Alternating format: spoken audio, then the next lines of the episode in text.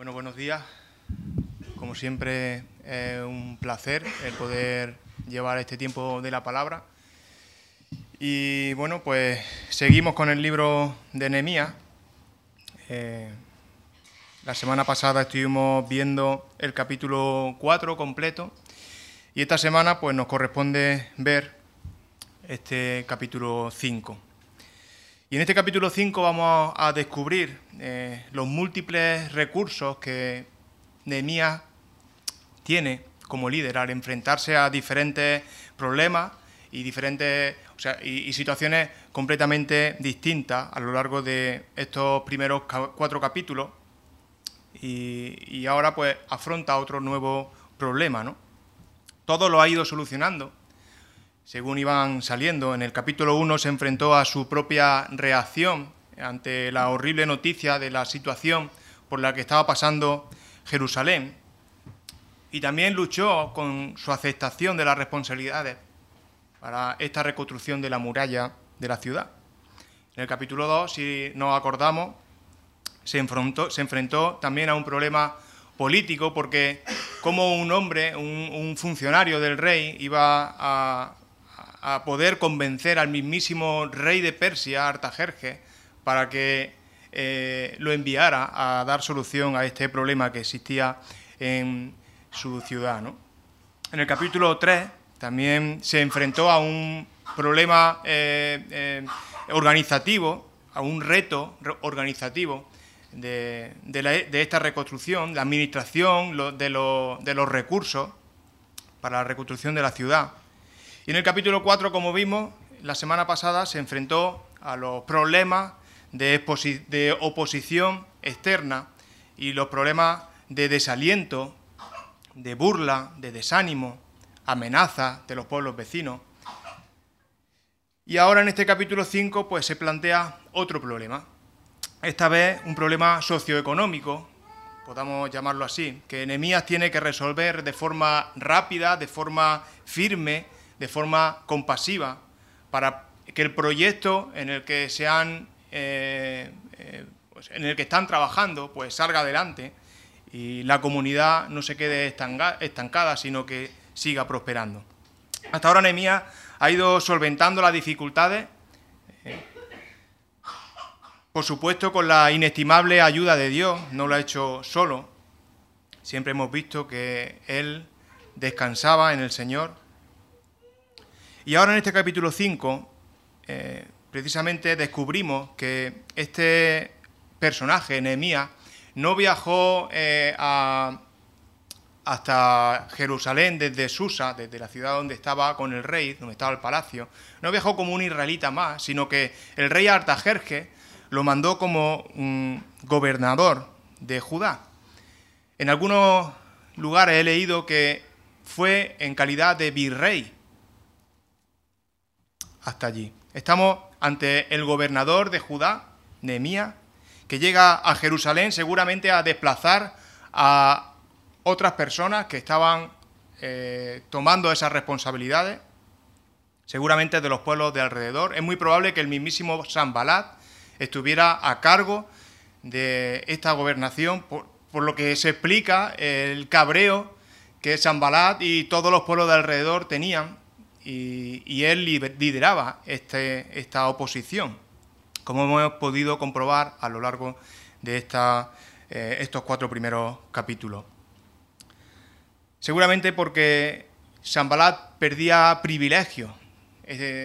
más adelante veremos eh, cómo Nehemías se comporta de una forma altruista, pero precisamente dice que los que le precedieron no fue así, abusaban de su condición de gobernador y es muy probable que Sambalat estuviera haciendo esto y se aprovechara y sacara beneficio de, este asunto. Así que tenemos a Nehemías trabajando para edificar como gobernador y tenemos a los opositores, como he dicho, encabezados por Sambalat, enrabietados porque ya no podrán aprovecharse más de esta situación. Y como vimos la semana pasada, la oposición fue tan intensa que Nehemías ordenó que cada obrero trabajase en la muralla con la paleta de albañil en una mano y con la espada en la otra.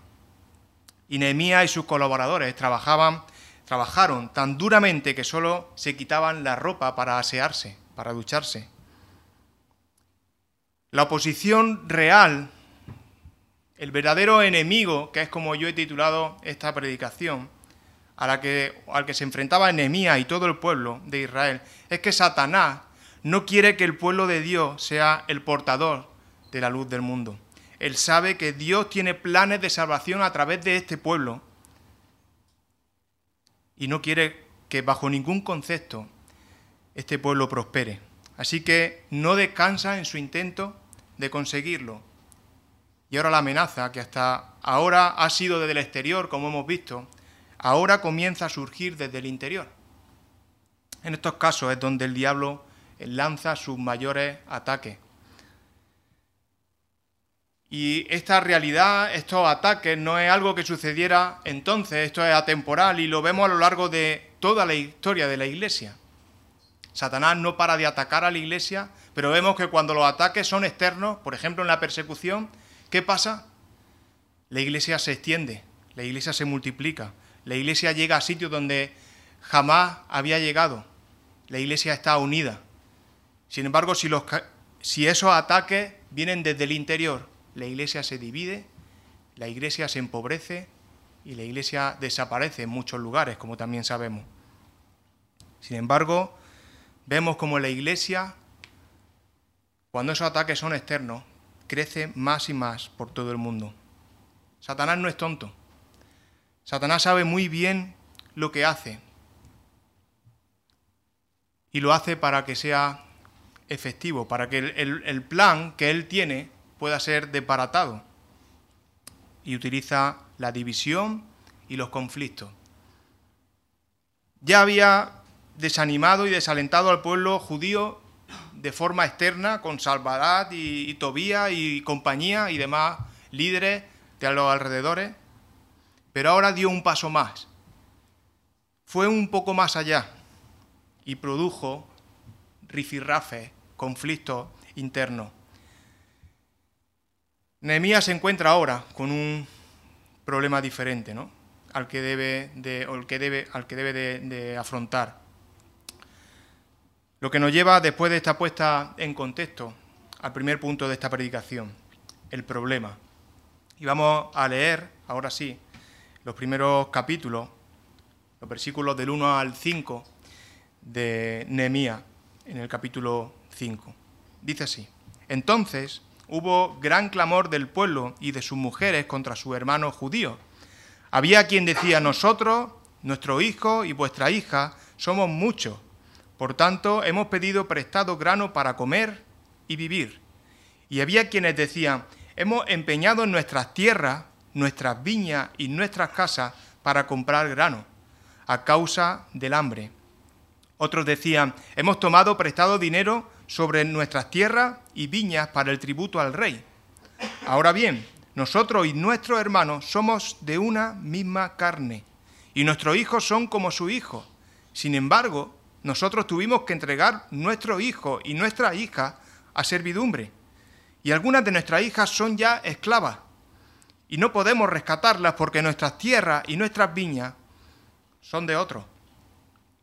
Para hacer frente al problema o sea, para hacer frente a la obra de reconstrucción de esta ciudad, de las murallas de Jerusalén, y la labor de defensa que, con, la que terminó este capítulo 4 que vimos la semana pasada, todas las familias se dedicaron en cuerpo, en cuerpo y alma al completo a esta tarea.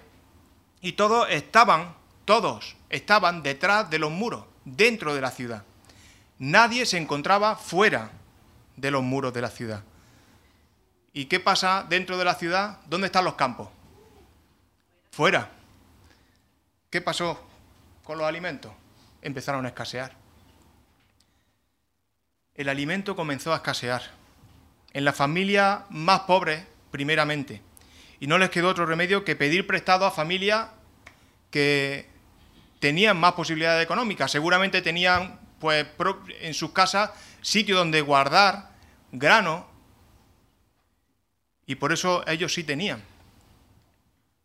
Ellos tenían medios para almacenar. Así que les piden comida a estas personas. Había quienes pedían préstamos para poder comer, o, estos mismos, otros, o estos mismos también empeñaban sus posesiones para adquirir alimento, para así seguir trabajando en la tarea que, había sido, que le había sido encomendada, encomendada, sin tener que dejar esta tarea para cultivar su propio grano o para salirse fuera de las murallas para hacerlo. Es decir, pusieron todos sus recursos, todos sus recursos presentes, todos sus recursos futuros a disposición de Dios para cumplir con su obra. En realidad estaban dando un gran paso de fe, porque si pensamos con la cabeza y decimos, bueno, es que se nos va a acabar la comida, ¿no? De aquí a nada. Pero ellos seguían firmes en ese trabajo. Parece que un grupo bastante considerable de personas estaba pasando muchas dificultades.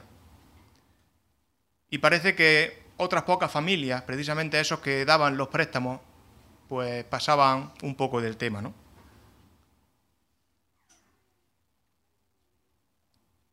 En realidad no es que pasaran del tema, en realidad no, no estaban pasando, porque en realidad ponían más presión sobre estas personas. O sea, se estaban aprovechando de la situación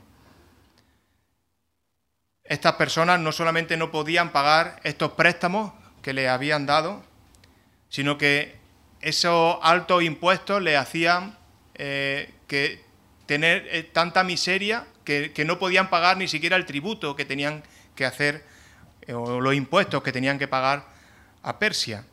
Que precisamente también he leído en algún sitio que en esta época, dadas las múltiples obras que estaban haciendo y los múltiples palacios tan ostentosos que hacían, pues habían elevado aún más los impuestos. Así que la, situación era un poco penosa. No había comida, ya no tenían más tierras que empeñar, no tenían más dinero para pagar los impuestos. El único recurso que les quedaba era vender a su hija y a su hijo como esclavos. Qué triste, ¿verdad? A pesar de todos estos esfuerzos para seguir viviendo en medio de la construcción de los muros, seguían ahogados por sus prestamistas. Entonces el pueblo, ¿qué pasa? Empezó a quejarse. Estaban sufriendo mucho y por lo tanto las quejas empezaron a surgir. Porque en realidad lo que estaba pasando era muy injusto.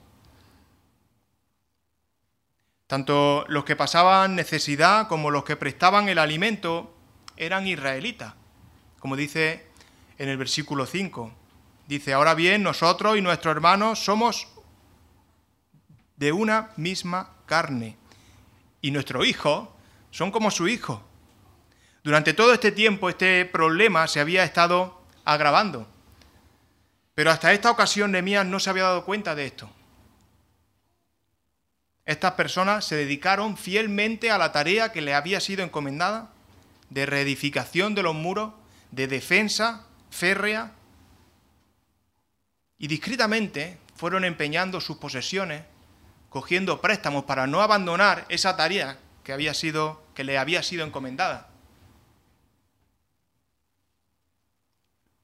Los enemigos de fuera no habían podido crearle, crearles mayores dificultades, es más, se hicieron más fuertes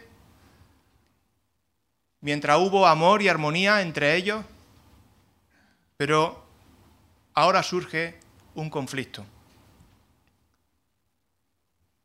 El problema surge porque algunos judíos habían intentado aprovecharse de otros. Y cuando pidieron préstamo, no podían pagarlo, entregaron su hijo como esclavo empezó a surgir la rencilla. Lo interesante es que aunque esto parecía algo legítimo, porque bueno, es legítimo, ¿no? Pedimos un préstamo hoy en día y ¿qué es lo que está pasando? Nos cobran intereses, ¿no? Es normal.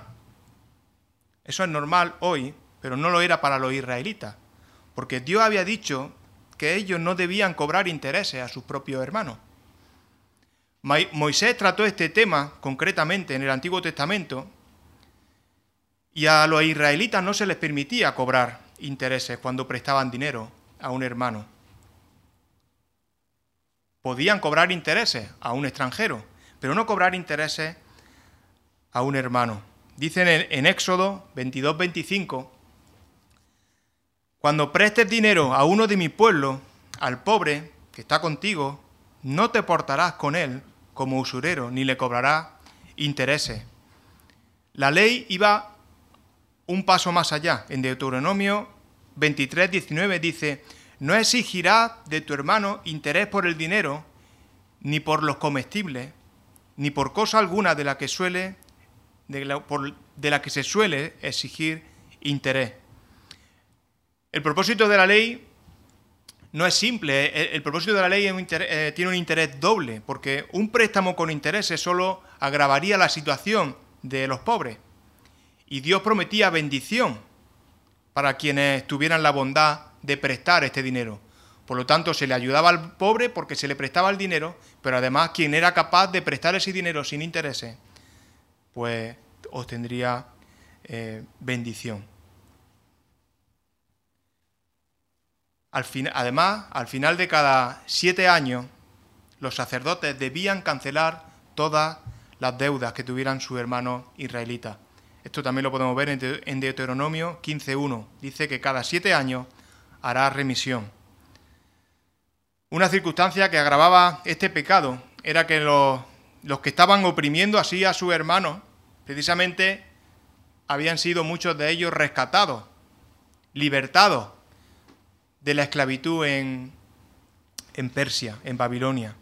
Ellos mismos habían sido esclavos y habían sido liberados por sus hermanos israelitas, los que quedaban allí. Por lo que moralmente estaban especialmente obligados, con mayor motivo de gratitud, a, perdonar las deudas a estos hermanos suyos. Hasta este, hasta este momento, Nehemías había mantenido cierta calma, calma por los ataques que había recibido y los problemas venían desde el exterior, pero al escuchar esta queja, él se para, se frena y se enfada mucho, porque se daba cuenta de que este problema sí que podía afectar a la reconstrucción del templo, a ese, a ese deseo del Señor de, de reconstruir la ciudad. En estas situaciones donde podemos ver este nuevo recurso de Nehemías. Inmediatamente después de detectar el problema, ¿qué hace? ¿Se encierra? No. ¿Se desentiende? No. Busca una solución, que este es el segundo punto de esta predicación, la solución. El pueblo construía y se defendía al mismo tiempo, como hemos visto, ¿no? Porque temían ser atacados, pero no podían dejar de construir, porque eso les daría también mayor fortaleza. Imagino que Nehemías estaba bastante agobiado en todo este asunto, porque tenía que organizar a un ejército constructor alrededor de toda la ciudad. La defensa no creo que fuera una defensa cualquiera, porque si hasta el que estaba poniendo piedra tenía que estar con una espada en la mano, pues no era poca cosa. Pues esta noticia explosiva eh, de desunión de los hermanos que estaban haciendo toda esta labor viene justo en este momento, cuando hay mayor desestabilización. Pero a pesar de la importancia del trabajo a realizar, a pesar de que los pueblos desde el exterior estaban intentando eh, derribar lo que se estaba construyendo. Nehemías no le da larga al asunto y, lo bueno lo mete debajo de la alfombra y bueno ya vamos tirando a ver que no a ver si podemos construir la muralla aunque sea un metro más no no no, hace eso. Se para por completo y, toma eh, interés en este asunto para solucionarlo. Se puso mano a la obra de forma inmediata porque era consciente de que por muy altos que fueran las murallas de la ciudad, por muy alto que llegaran y por muy fuertes que fueran, el enemigo había atacado directo al corazón, directo al interior. Jerusalén de esta manera jamás sería un lugar seguro, por muy alta que fuera la muralla. Dice en el versículo 6 que dice, cuando oí su clamor y estas palabras, me enojé mucho. Su enfado fue tan grande como la injusticia que se estaba dando con sus hermanos más pobres. Pero Nehemías fue un hombre equilibrado, capaz de, de controlar sus emociones y a pesar de su tremendo enfado, frena y medita sobre este asunto. Esta actitud de Nehemías debe de ser ejemplo también para nosotros. ¿Qué pasa cuando nos enfadamos, cuando vemos injusticia? ¿Cómo reaccionamos? ¿Saltamos como resortes? Y decimos lo que primero nos viene a la cabeza, sin meditar las cosas. Si así actuamos, probablemente cometeremos muchos, muchos errores. Y es probable que empeore la situación mucho más. Hay que ser paciente ante situaciones difíciles. Hay que detenerse a pensar, como hizo Nehemías, buscar la dirección de Dios y actuar, por supuesto, actuar. Nehemías así lo hizo, meditó bien la situación, porque en juego no solo estaba arreglar este problema, un paso mal dado podría haber afectado la reconstrucción de la ciudad. Así que antes de decir nada, pensó bien qué decir y cómo hacerlo. Como he dicho, después actuó, no le tembló el pulso y reprendió directamente a los que estaban ocasionando este problema. ¿Y quiénes eran? Los ricos, los nobles, los oficiales. En estos dos grupos estaban seguramente los culpables. Ellos son los que tenían el poder y el dinero.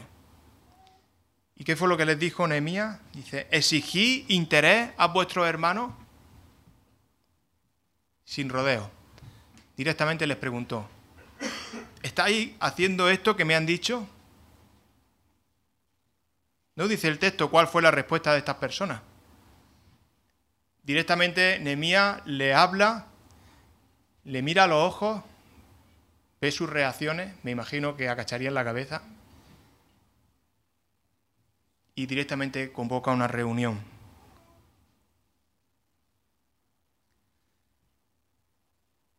Nehemías razonó el caso con ellos y le mostró la maldad con la que habían actuado. Su intención no es otra que la de zarandear a estas personas, la de remover sus conciencias, despertar.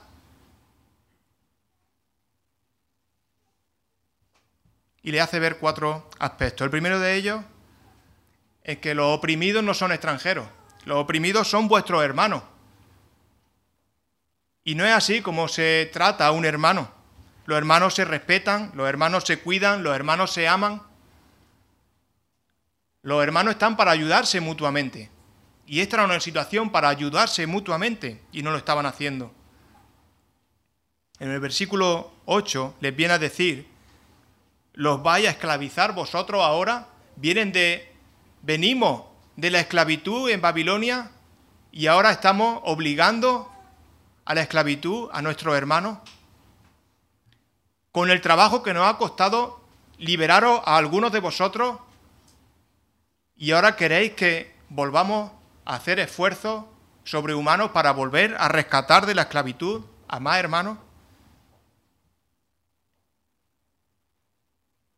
Haciendo esto pecáis, les dice. Pecáis contra Dios.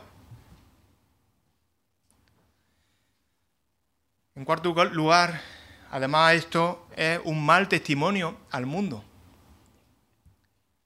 Nos parece escandalosa la actitud de, estos nobles ricos, ¿verdad? Menudo testimonio público para sus vecinos. Se estarían frotando las manos. Sin hacer ni un solo ataque, le hemos metido el miedo en el cuerpo, ¿vale? Ellos se defienden, se están haciendo fuertes, pero ellos solo se van a destruir. Se estarían frotando las manos, de verdad. Pero también se estarían burlando de ellos, ¿verdad? El pueblo escogido, este que proclama al Dios de amor, resulta que sus acciones, fíjate cómo son, están muy lejos de sus palabras. Esto a mí me hacía pararme mientras que preparaba esta predicación. Pararme y pensar y me enfadaba también. me enfadaba porque veo esa misma hipocresía en nuestros días y en nuestra iglesia. Personas que sus palabras proclaman el amor de Dios sin medida y sin embargo evidencian odio a su hermano. Todo. Lo hemos visto eso, ¿verdad? Personas que, que no dudan en anunciar que Cristo salva, se les llena la boca, que Cristo transforma vida y sin embargo evidencian vidas muy alejadas de esta verdad. Personas que hablan de fe y de los beneficios que trae y sin embargo evidencian amargura en su corazón. Podríamos decir muchos casos más, muchos, muchos más ejemplos, pero creo que queda, queda bastante claro el concepto de que esta forma de entender el Evangelio es totalmente errónea.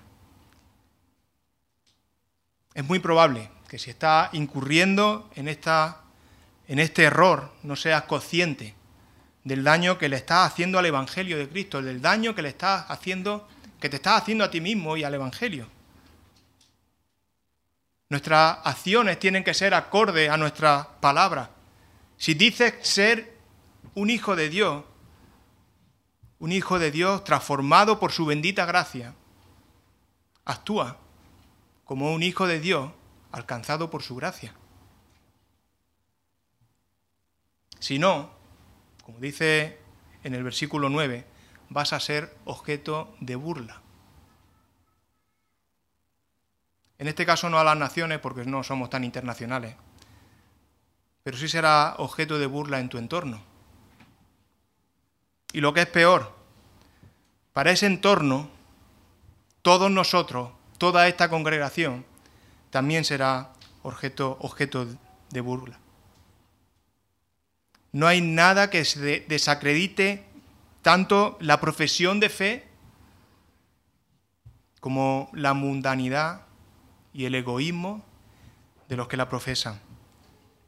Si volvemos al texto, Nehemías no solo lo urgió a que dejaran de oprimir,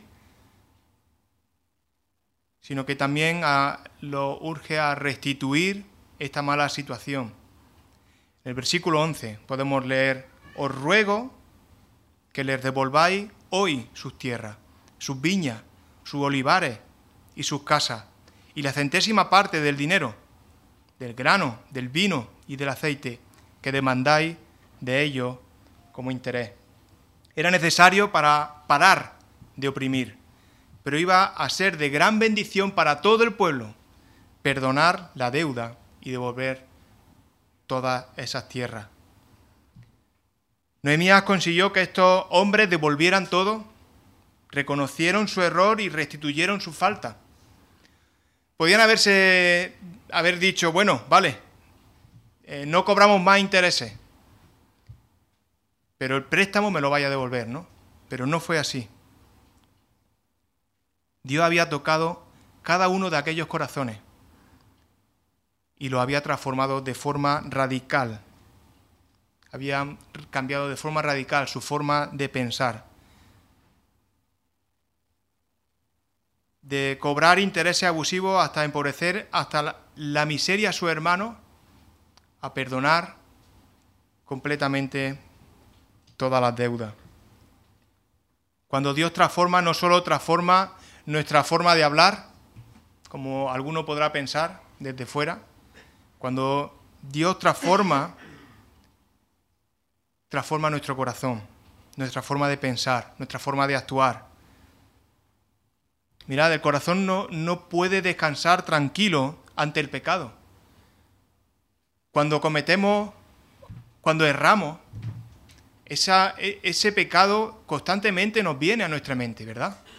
No nos deja descansar hasta que reconocemos y nos arrepentimos y pedimos perdón. Nuestro corazón no está tranquilo. Si tu corazón está tranquilo, tranquilo ante el pecado, tienes un serio problema. Tu corazón necesita urgentemente ser cambiado. Nemías llama a los sacerdotes, en este caso ahora, para que les tome juramento y después de una acción simbólica en la que se quita, se sacude su vestido, apeló al juicio de Dios y dice, así sacuda Dios de su casa y de su trabajo a todo hombre que no cumpla esto, así sea sacudido y quede sin nada. El pueblo aquí no es sorprendente porque no duda su respuesta en ningún momento. Todos unánime dijeron amén. Y acto seguido alabaron a Dios. No solo de palabra, no solo para que la congregación los pudiera ver, porque acto seguido dice que el pueblo hizo conforme a esto. Alabaron en espíritu y en verdad. Sus palabras fueron consecuentes con su acto. De nada sirve que alguien te diga cómo debes de actuar, ¿verdad? Si esa persona precisamente te dice cómo hacerlo, pero luego él no lo hace.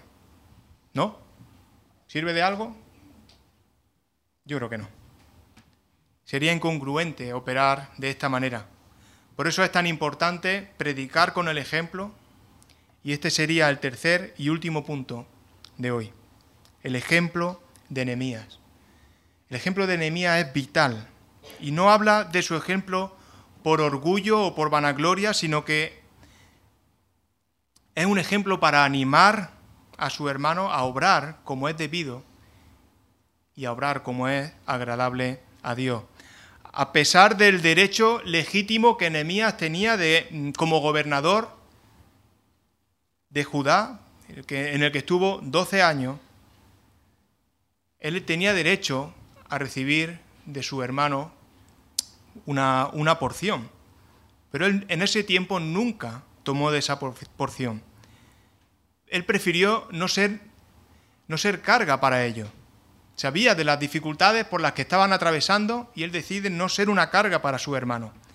En, en contraposición con lo que sí que habían hecho todos sus predecesores, que sí que habían oprimido, sí que se habían aprovechado del privilegio de estar en ese puesto, abusando, aprovechándose de esa posición para enriquecerse. En cambio, él, además de no ser gravoso, aunque le pertenecía esta porción, como he dicho, actúa de forma muy diferente al resto. En primer lugar, no, no actúa como, da, como los demás porque él teme a Dios. No lo hace porque pues, sea muy buena persona. No, no. Él lo hace porque tiene temor de Dios. Él era generoso por motivo de conciencia, porque amaba a Dios. Y su mayor anhelo, su mayor anhelo no era recibir la palmadita en la espalda, su mayor anhelo era agradar con su vida al mismísimo Dios. Él estaba en su derecho de recibir su parte en cambio, se conformaba con lo que percibía, con el sueldo que el rey de Persia le, daba. Pero no se lo quedaba para su uso y disfrute personal solamente. Dice el texto que además comían en su casa cada día más de 150 personas. Dar a 150 personas de comer supone un gasto, ¿eh?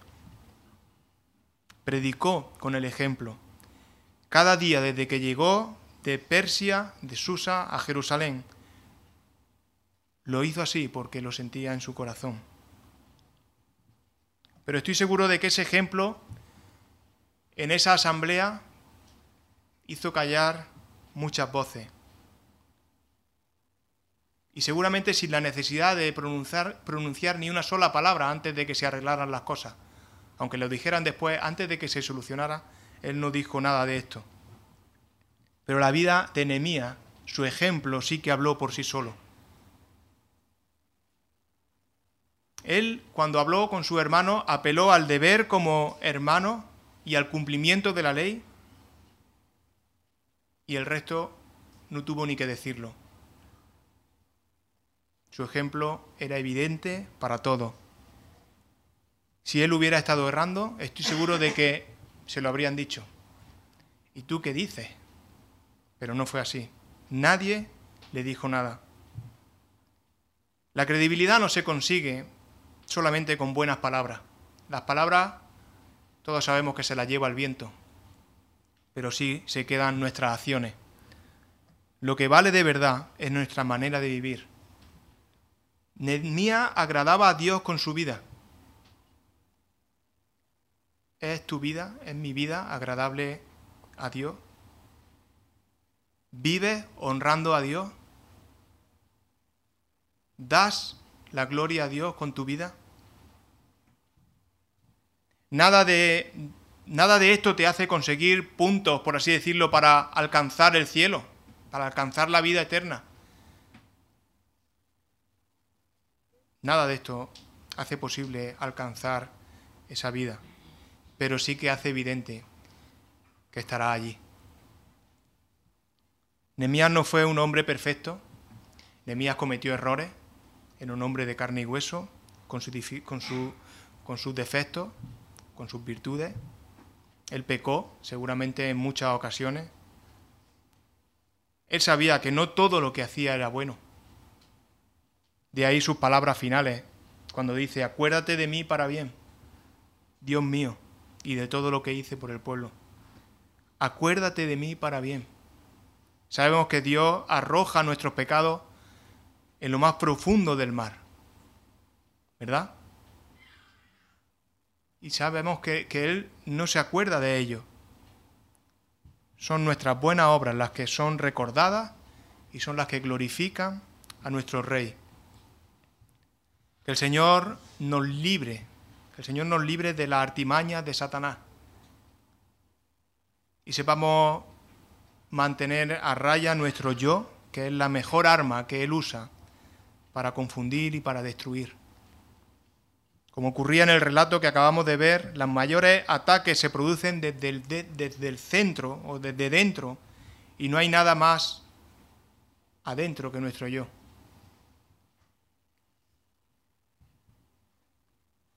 Aún nuestro yo está impregnado por el pecado y busca protagonismo en la escena. Cuidado, mantengámoslo a raya. Satanás quiere apartarnos de Dios Satanás no quiere que su obra, que la obra de Dios avance. Satanás quiere destruir el testimonio de su iglesia, de la iglesia de Cristo. Satanás utiliza todas las armas posibles. Y ese enemigo escondido es el que debemos de vigilar y detenernos como hizo Nehemías urgentemente. No podemos pasar de largo ese enemigo es muy peligroso. Que el Señor nos ayude con toda nuestra vida para vivir para su gloria. Amén. Señor, necesitamos urgentemente tu ayuda. No, no somos capaces por nosotros con nuestra propia fuerza es imposible mantener, mantener la, la muralla arriba. Necesitamos que tú nos protejas, que nos alerte, que nos guíe. Los ataques internos desde el interior son muy peligrosos pero tú cuidas de nosotros y es una bendición, una alegría, Señor, saber que estamos bajo tu protección. Ayúdanos, Señor, a detectar los problemas, a, a ver la importancia de esos problemas cuando surgen, a dejar todo lo que no sea eh, urgente para atender estas situaciones como hizo Nehemías.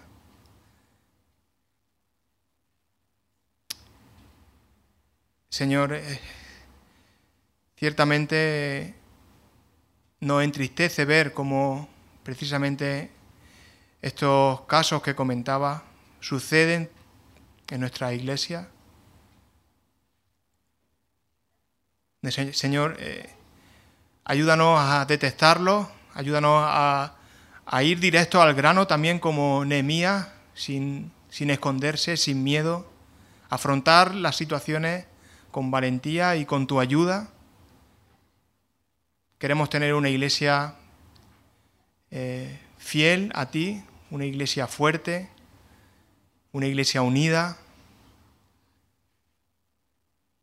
una iglesia que te honre a ti, Señor, y que te dé siempre la gloria. Ayúdanos, Señor, a que cada una, de nuestras acciones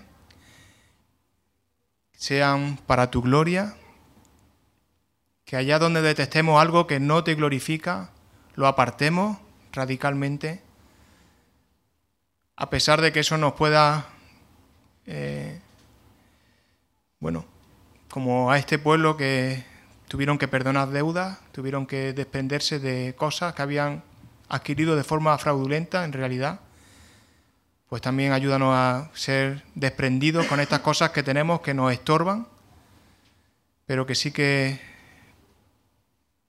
bueno, que son innecesarias y que necesitamos, Señor, de verdad centrarnos en lo importante.